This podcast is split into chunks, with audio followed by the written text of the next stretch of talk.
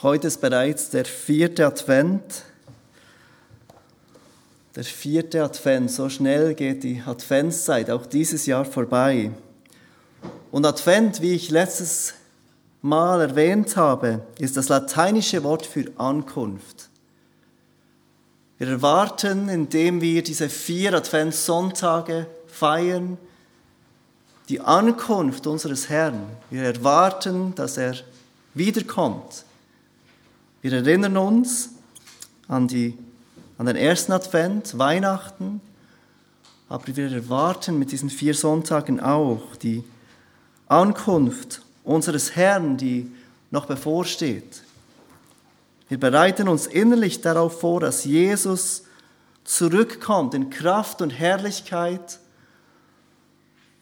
dass es ein Ende der Zeit geben wird und wirklich ein, ein Anfang der Zeit für alle, die auf ihn warten und die auf ihn vertrauen. Heute Morgen werden wir letztes Mal diese zweite Ankunft zusammen angeschaut haben. Heute Morgen wollen wir über die erste Ankunft des Immanuel, Gott mit uns, zusammen sprechen. Und für mich gab es dieses Jahr keinen passenderen Vers oder keine passendere Stelle als Jesaja 9. Und ihr dürft gerne eure Bibeln aufschlagen. Wir werden uns heute Morgen diesen wunderbaren Vers im Jesaja 9, Vers 1 zusammen anschauen. Und bevor wir das tun, beten wir noch miteinander.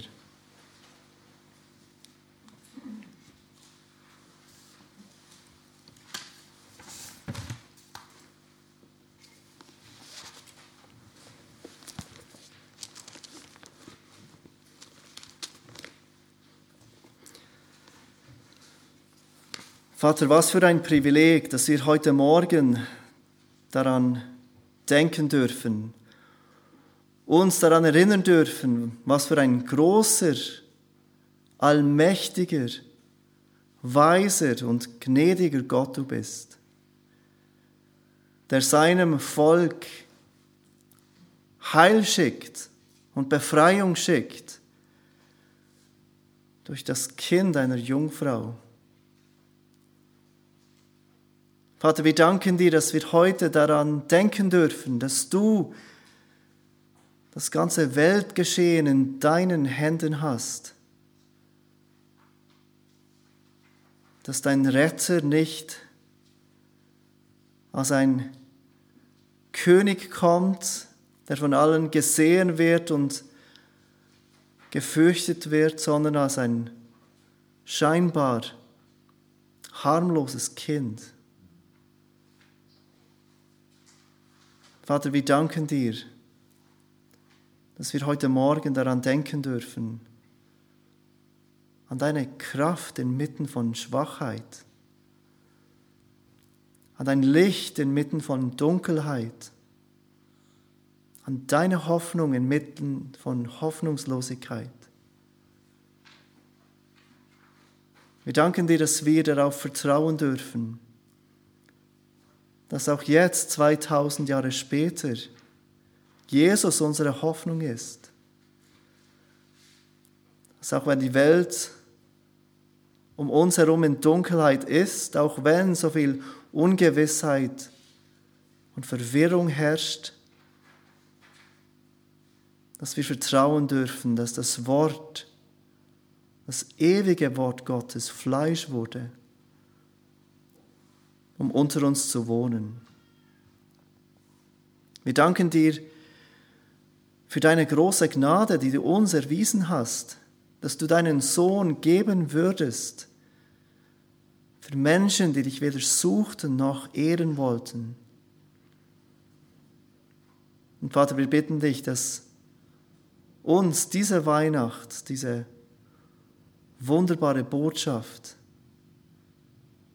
von Jesus in der Krippe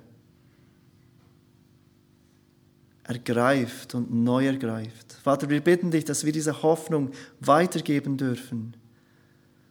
Menschen um uns herum, die nach Hoffnung suchen. Und wir bitten dich, dass du uns hilfst, diesen Menschen mit Liebe zu begegnen und ihnen diese gute Nachricht zu bringen.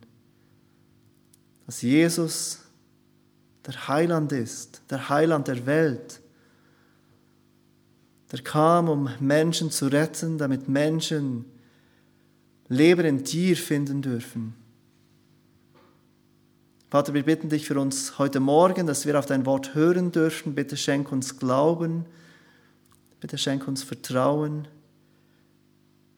Bitte nimm jeden Widerstand aus unseren Herzen, der uns hindert, deinem guten Wort ganz zu glauben. Vater, wir bitten dich erneut heute Morgen für Weisheit für unsere Regierung. Bitte führ du diese Entscheidungen, die so ähm, schwerwiegend sind für die ganze Gesellschaft. Bitte schenk du Weisheit, schenk du dein Licht. Und bitte brauch deine Gemeinde, um besonders in dieser Zeit ein Licht zu sein, das an deiner Güte festhält und auf deine Güte weist. Vater, wir danken dir für diese Zeit und wir bitten dich um deinen Segen. Amen. Wenn ihr den Vers noch nicht aufgeschlagen habt, bitte schlagt bitte Jesaja 9 auf. Jesaja 9, der Predigtext ist heute ein einziger Vers, Jesaja 9, Vers 1. Und bevor wir den Vers lesen, möchte ich ein paar Dinge sagen über das Buch Jesaja. Einigen von euch ist das Buch wahrscheinlich gar nicht so bekannt. Wir waren in den letzten Jahren vor allem im Neuen Testament. Das Buch Jesaja wurde vom Propheten Jesaja geschrieben. Es wurde, er, der Prophet, wurde um das Jahr 740 vor Christus ungefähr berufen zum Propheten. Und wir sehen das in dieser bekannten Vision in Jesaja 6, wo er diese Vision hat vom Thron Gottes und seht, wie Gott angebetet wird als der Gott, der heilig, heilig, heilig ist und wie ihm dabei seine eigene Sündhaftigkeit bewusst wird im Angesicht der Heiligkeit Gottes. Das zentrale Thema des Buches Jesaja ist Gott selbst. Gott, der heilig ist und Gott, der allmächtig ist, der das ganze Weltgeschehen lenkt wie er es möchte, zu seiner Ehre. Und wie er, dieser heilige und allmächtige Gott, seinem Volk Rettung von ihrer Sünde und Rebellion verspricht. Jesaja wird aus gutem Grund das fünfte Evangelium genannt, weil wir in diesem Buch Jesaja ganz viele Dinge finden über Jesus Christus und die Rettung, die er für sein Volk erwirkt hat obwohl es hunderte von Jahren vor der Geburt von Jesus Christus geschrieben wurde. Das Buch Jesaja ist eines der am meisten zitierten, wenn nicht sogar das meist zitierte, Buch im Neuen Testament, das alttestamentliche Buch im Neuen Testament. Und der Name von Jesaja allein wird mehr als 20 Mal erwähnt im Neuen Testament nach jüdischer Überlieferung, es wird nicht so in der Bibel berichtet, aber die Überlieferung sagt uns, dass Jesaja, dieser Prophet Gottes vom bösen König Manasse getötet wurde, dass er durch ein hölzernes, äh, eine hölzerne Säge zweigeteilt wurde. Und Jesaja ist ohne Zweifel einer dieser Menschen, in dem der von denen der Hebräerbrief beschreibt, dass die Welt ihrer nicht würdig war. Er prophezeite treu von Gottes Verheißungen, von Gottes Gericht, das kommen wird, aber auch von Gottes Hoffnung, obwohl er nicht sah, wie diese Hoffnung dann schlussendlich erfüllt wurde. Lass uns lesen, was Jesaja in Kapitel 9, Vers 1 prophezeit. Das Volk, das in der Finsternis wandelt, hat ein großes Licht gesehen. Über den Bewohnern des Landes der Todesschatten ist ein Licht aufgeleuchtet. Wir sehen in dieser Verheißung, in dieser Prophezeiung, in diesem einen Vers wunderbar zusammengefasst, unser Problem als Menschen, erstens, und zweitens die Lösung von Gott für unser Problem. So erstens unser Problem, zweitens Gottes Lösung. Und wir werden uns zuerst diesen ersten Punkt anschauen, der Jesaja hier erwähnt, unser Problem. Und wie beschreibt Jesaja unser Problem? Er drückt es mit zwei Begriffen aus: Finsternis und Todesschatten. Er beschreibt das Problem von uns, von den Menschen mit diesen zwei Begriffen Finsternis und Todesschatten. Und das Wort Finsternis, das erste Wort, beschreibt Dunkelheit, ohne Licht sein. Es wird im übertragenen Sinne dafür gebraucht, um auszudrücken, dass jemand keine Klarheit hat. Jemand ist in Dunkelheit, er weiß nicht, was er tun sollte, wie er leben sollte, er ist verwirrt. Er hat keine Klarheit über das, was gut und was richtig ist.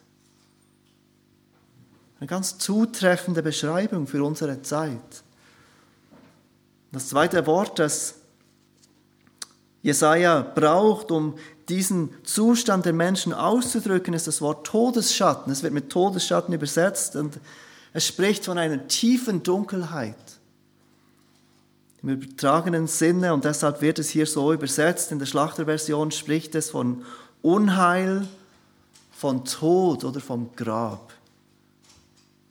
Von einer tiefen Dunkelheit die uns die Dunkelheit des Todes und des Grabes in Erinnerung ruft. Das Volk lebte in der Finsternis, ohne Licht, in tiefer Dunkelheit, sogar Unheil stand diesem Volk bevor, wie wir sehen, wenn wir weiterlesen im Buch Jesaja. Und das Volk, das hier angesprochen ist, ist natürlich, wenn wir es im Zusammenhang von dem ganzen Buch lesen, das Volk Israel, Gottes Volk. Auserwählt und berufen von Gott selbst, ein Volk seines Eigentums zu sein, heilig zu sein, wie er heilig ist. Aber sie sind in Sünde und Rebellion gefallen. Sie waren ihrem Gott nicht gehorsam, sondern sie glichen immer mehr den Nationen um sie herum, die Gott nicht kannten. Sie wurden immer mehr wie die, die um sie herum sind. Sie sind in Finsternis. Sie haben keine klare Kenntnis mehr von Gott. Und ihnen scheinen diese Wege der Welt, was die Welt für gut und richtig hält. Und diese falschen Götter, die die Welt um sie herum anbetete, viel attraktiver.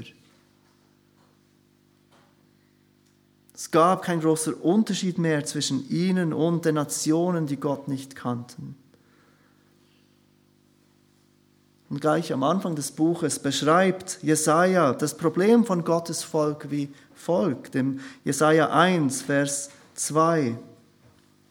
Hört, ihr Himmel, und horche auf, o Erde, denn der Herr hat gesprochen. Ich habe Kinder großgezogen und emporgebracht, sie aber sind von mir abgefallen.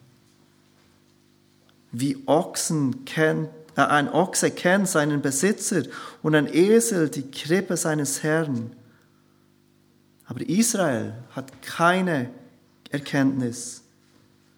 Mein Volk hat keine Einsicht. Dieses Volk, das Gott innig seine Kinder nennt. Welcher Gott würde seine Geschöpfe Kinder nennen? Dieses Volk ist abgefallen von ihrem Gott. Sie haben ihren Gott vergessen. Sie haben vergessen, zu wem sie gehören, wer ihr Herr ist, wer ihr Schöpfer ist. Der Ochse kennt seinen Besitzer, sagt der Vers. Ein Esel kennt die Krippe seines Herrn, aber Israel, Israel kennt ihren Gott nicht.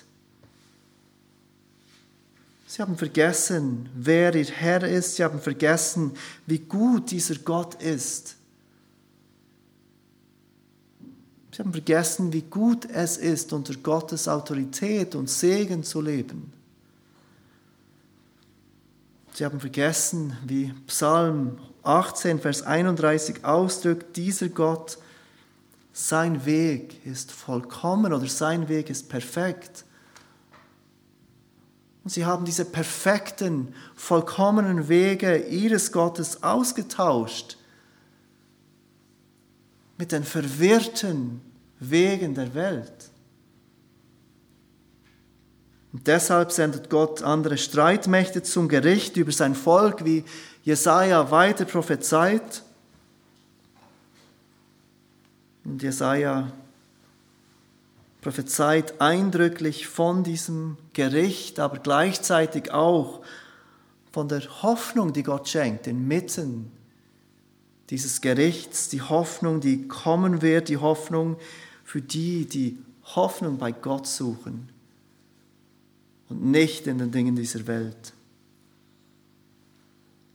Und dass sich diese Dunkelheit, von der Jesaja hier spricht, im Zusammenhang mit dem Volk Gottes des alten Bundes, nicht nur auf die Zeit von Jesaja beschränkt, das wird klar, wenn wir im Neuen Testament Verse lesen über diese Dunkelheit.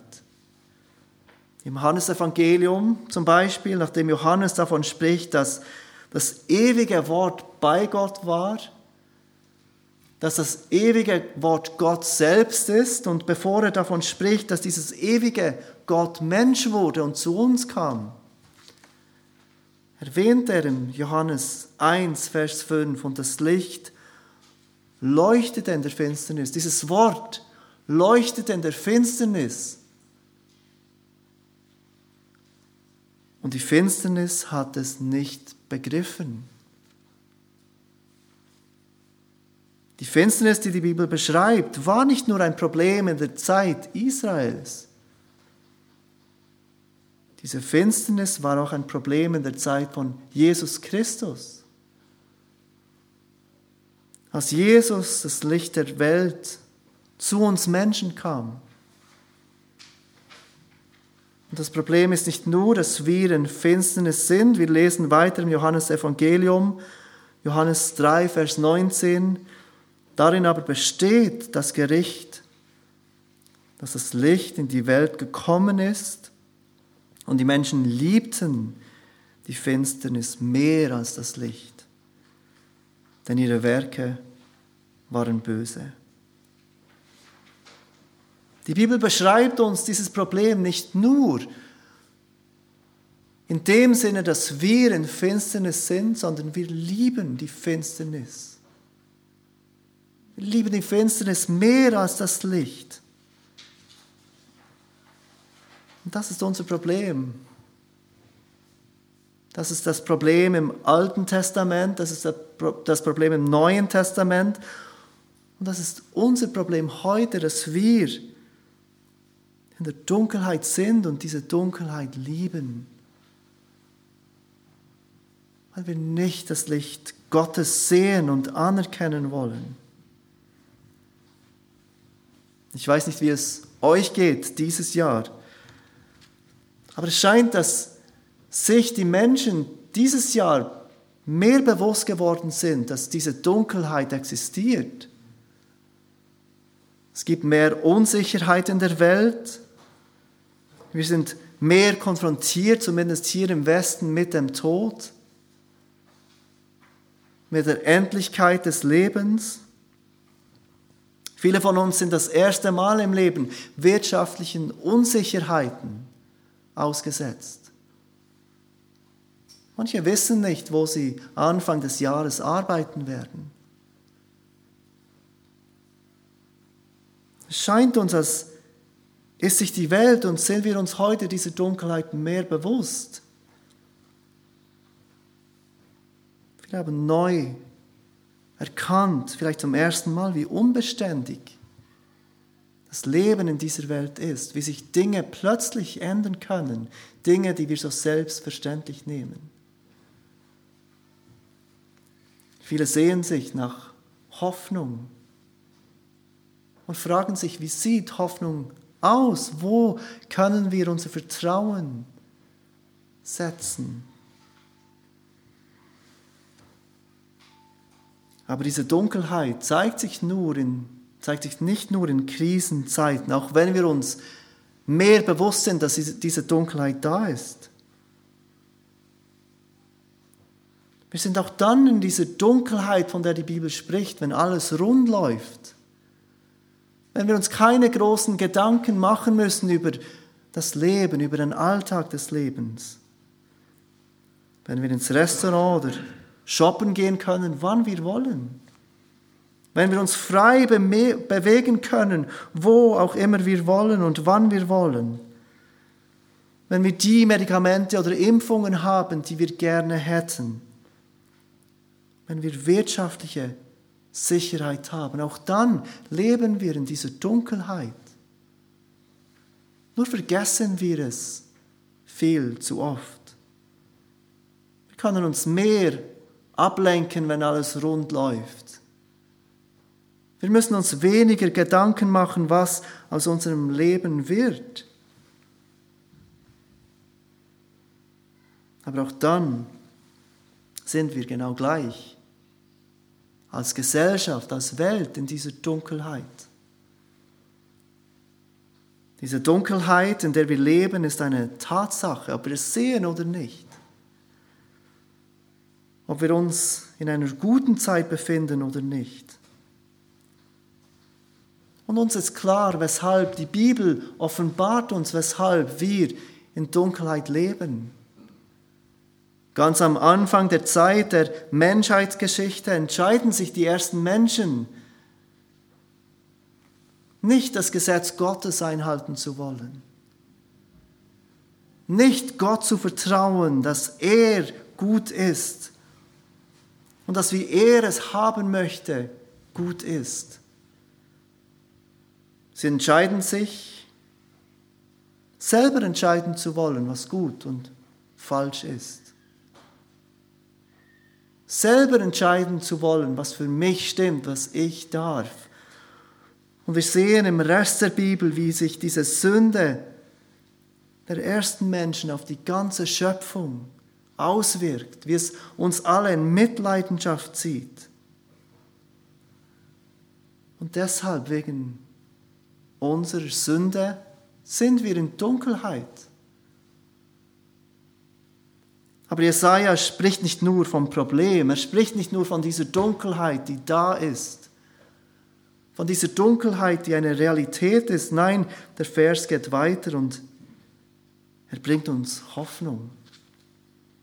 Und hier sehen wir Gottes Lösung für unser Problem. Lese den Vers noch einmal. Das Volk, das in der Finsternis wandelt, hat ein großes Licht gesehen. Über den Bewohnern des Landes der Todesschatten ist ein Licht aufgeleuchtet. Seht, wie, seht ihr, wie der Prophet Jesaja diese Hoffnung beschreibt. Dieses Volk hat ein großes Licht gesehen. Über den Bewohnern ist ein Licht aufgeleuchtet. Licht steht für Gottes Segen, Gegenwart und Offenbarung. Psalm 27, 1 spricht davon, dass der Herr mein Licht und mein Heil ist. Vor wem sollte ich mich fürchten? Und uns heute ist klar, von wem Jesaja spricht. Wer dieses Licht ist, das aufgegangen ist, das aufgeleuchtet ist. Es wird spätestens dann klar, wenn wir kurz weiterlesen in Jesaja zu Vers 9, denn ein Kind ist uns geboren, ein Sohn ist uns gegeben und die Herrschaft ruht auf seiner Schulter und man nennt seinen Namen wunderbarer Ratgeber, starker Gott, ewig Vater, Friedefürst. Uns ist klar, von welchem Licht der Apostel, der, nicht der Apostel, der Prophet Jesaja prophezeit von Jesus Christus, diesem Licht. Und es ist so passend, dass Weihnachten bei uns in dieser dunkleren Jahreszeit stattfindet. Dass es früh dunkel wird, dass es oft neblig ist, dass es dunkel ist in dieser Zeit und dass wir diese Dunkelheit mit Lichtern, schönen und weniger schönen Lichtern erhellen dürfen. Und dass wir uns damit erinnern dürfen an die Tatsache, dass Licht in diese Dunkelheit kam durch die Geburt von Jesus Christus. Hört, was Jesus sagt im Johannesevangelium, Kapitel 8, Vers 12. Nun redete Jesus wieder zu ihnen und sprach, ich bin das Licht der Welt. Wer mir nachfolgt, wird nicht in der Finsternis wandeln, sondern er wird das Licht des Lebens haben. Jesus ist dieses Licht, von dem Jesaja hier spricht, dieses Licht, das mitten in die Dunkelheit kommt und Hoffnung bringt. Er ist das Licht der Welt. Das große Licht, das aufleuchten wird über die Bewohner dieser Welt, die aufgrund der Sünde und der Konsequenzen davon in der dunklen, tiefer Dunkelheit leben. Oder hört, wie es Johannes ausdrückt im Kapitel 12, Vers 46. Ich bin als ein Licht in die Welt gekommen, damit jeder, der an mich glaubt, nicht in der Finsternis bleibt. Auch hier sehen wir wieder diesen Gedanken, dass wir in der Finsternis sind Jesus sagt, er ist das Licht, das in die Welt gekommen ist, damit jeder, der an ihn glaubt, nicht in der Finsternis bleibt. Das heißt, wir sind alle in dieser Finsternis, bevor wir glauben. Und Weihnachten ist solch eine wunderbare Gelegenheit, an dieses Licht zu denken an Jesus Christus, der als Licht in diese dunkle Welt hineinkam. Nur leider denken jedes Jahr Tausende von Menschen an dieses Licht, ohne zu verstehen, weshalb Jesus kam, weshalb dieses Licht kam oder was dieses Licht bezwecken wollte.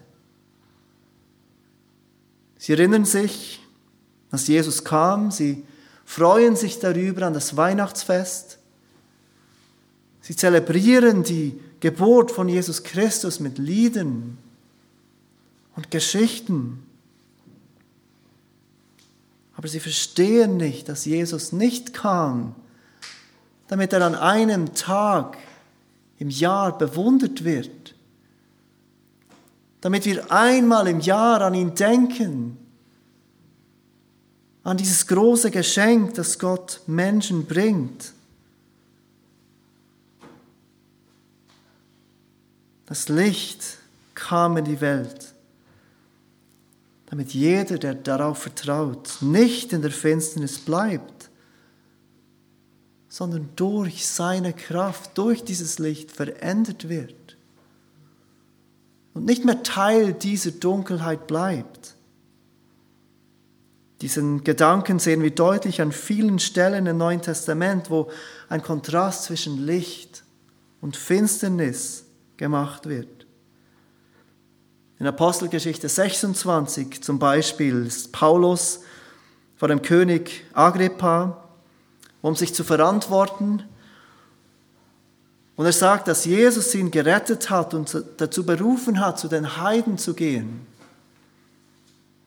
Und dann sagt er weiter, um ihnen die Augen zu öffnen, damit sie sich bekehren von der Finsternis zum Licht und von der Herrschaft des Satans zu Gott, damit sie Vergebung der Sünden empfangen und ein Erdteil unter denen, die durch den Glauben an mich geheiligt sind. Weshalb kam Jesus als Licht in die Welt?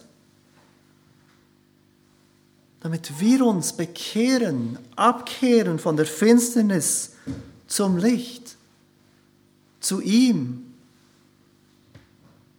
Damit wir nicht mehr Teil der Herrschaft des Satans sind, sondern Teil von Gottes Reich.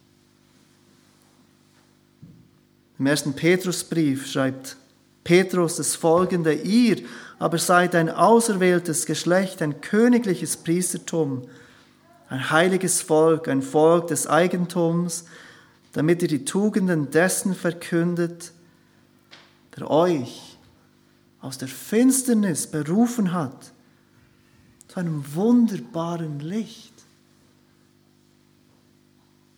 Weshalb kam Jesus als Licht in die Welt? Damit wir nicht mehr Teil der Finsternis sein würden, sondern Teil seines Reiches, des Reiches des Lichts. Aus diesem Licht, das an Weihnachten in die Welt kam, wird ein Licht, das Menschen, die gefangen sind in der Finsternis, selbst zu Licht macht. Aus diesem Licht, das aufgegangen ist und erschienen ist, wird ein Licht, das Menschen, die in Dunkelheit waren, verändert und zu Menschen des Lichts macht. In Epheser 5, Vers 8 erinnert Paulus die Christen in Ephesus daran. Denn ihr wart einst Finsternis, jetzt aber seid ihr Licht in dem Herrn. Wandelt als Kinder des Lichts. Weshalb kam dieses Licht in die Welt? Nicht damit wir es einmal im Jahr bewundern würden, nicht damit wir einmal im Jahr daran denken würden, sondern um uns Menschen gefangen in der Finsternis zu befreien, damit wir zu Licht werden. Wie wird dieses Licht, Jesus Christus, zu einem Licht, das nicht nur irgendwo da draußen hell scheint und leuchtet, sondern auch in uns selbst? Wie wird uns diese Verheißung zuteil aus Jesaja 9,1? dass dieses Licht erschienen ist und aufgegangen ist. Wie wird Gottes Lösung des Problems zu unserer Lösung? Ich glaube, es wird deutlich, wenn wir sehen, wie Jesaja 9, Vers 1 erfüllt wird im Neuen Testament. Und ich bitte euch, zu Matthäus 4 zu gehen. Matthäus 4 beschreibt uns, wie diese Verheißung von Jesaja 9,1 erfüllt wurde. Matthäus 4, ich lese ab Vers 12. Als aber Jesus hörte, dass Johannes gefangen gesetzt worden war, zog er weg nach Galiläa. Und er verließ Nazareth, kam und ließ sich in Kapernaum nieder, das am See liegt, im Gebiet von Sebulon und Naphtali, damit erfüllt würde, was durch den Propheten Jesaja gesagt ist. Er spricht, das Land Sebulon und das Land Naphtali am Weg des Sees, jenseits des Jordan, das Galiläa der Heiden. Das Volk, das in der Finsternis wohnte, hat ein großes Licht gesehen. Und denen, die im Land des Todesschattens wohnten, ist ein Licht aufgegangen. Von da an begann Jesus zu verkündigen und zu sprechen, tut Buße, denn das Reich der Himmel ist nahe herbeigekommen. Hier lesen wir davon, wie diese Prophezeiung aus Jesaja 9 erfüllt wurde. Jesus zieht nach Galiläa, nachdem Johannes der Täufer, der den Weg des Messias ebnete, festgenommen wurde. Matthäus berichtet uns, dass dies geschah, damit erfüllt würde, was durch den Propheten Jesaja vorausgesagt wurde. Jetzt wird die Prophezeiung von Jesaja nicht erfüllt, indem Jesus einfach nach Galiläa zieht, sondern was tut Jesus, nachdem er nach Galiläa zieht? Vers 17 verrät es uns. Er begann zu verkündigen und zu sprechen, tut Buße, denn das Reich der Himmel ist nahe. Kehrt um von euren Sünden, sagt Jesus. Damit wird diese Prophezeiung erfüllt. Kehrt um aus eurer Dunkelheit. Ich bin das Licht der Welt. Vertraut auf mich und entflieht dadurch der Dunkelheit. Diesen tiefen, tie, diese tiefen Dunkelheit und werdet zu Licht. Zum Schluss lese ich noch einmal diesen ganzen Abschnitt von Jesaja 9, die Verse 1 bis 5. Das Volk, das in der Finsternis wandelt, hat ein großes Licht gesehen. Über den Bewohnern des Landes der Todesschatten ist ein Licht aufgeleuchtet. Du hast das Volk vermehrt, hast seine Freude groß gemacht. Sie werden sich vor dir freuen, wie man sich in der Ernte freut, wie die Sieger jubeln, wenn sie Beute verteilen. Denn du hast das Joch zerbrochen, das auf ihm lastete, und den Stab auf seiner Schulter und den Stecken seines Treibers, wie am Tag Midians. Denn jeder Stiefel derer, die gestiefelt einherstapfen im Schlachtgetümmel, und jeder Mantel, der durchs Blut geschleift wurde, wird verbrannt und vom Feuer verzehrt. Denn ein Kind ist uns geboren, ein Sohn ist uns gegeben und die Herrschaft ruht auf seiner Schulter. Und man nennt seinen Namen wunderbarer, Ratgeber, starker Gott, ewig Vater, Friedefürst. Die Mehrung der Herrschaft und der Friede werden kein Ende haben auf dem Thron Davids und über seinem Königreich, dass er es gründe und festige mit Recht und Gerechtigkeit von nun an bis in Ewigkeit.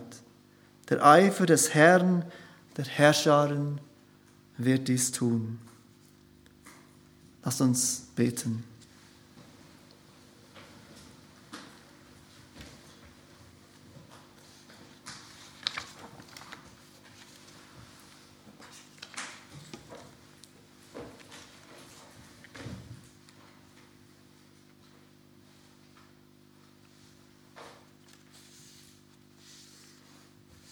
Vater, wir erkennen heute Morgen die große Not unserer Welt. Dass die Welt aufgrund der Sünde in Dunkelheit ist. Dass wir aus uns selbst keine Hoffnung haben. Dass wir aus uns selbst uns nicht selbst helfen können. Dass wir im Dunkeln daherwandeln und nicht tun können, was du von uns möchtest. Aber wir erkennen auch diese große Hoffnung, die kommt durch Jesus Christus, das Licht der Welt, der geboren wurde als Mensch, der gehorsam lebte als Mensch, der sein Leben gab und der vom Tode auferstand damit wir nicht länger in der Dunkelheit sind, sondern Licht sein können durch ihn. Vater, wir bitten dich für deine große Gnade, dass du Erbarmen hast über unsere Familien und Freud, Freud, Freunden, über unser Land, über all die Menschen, die dich nicht kennen.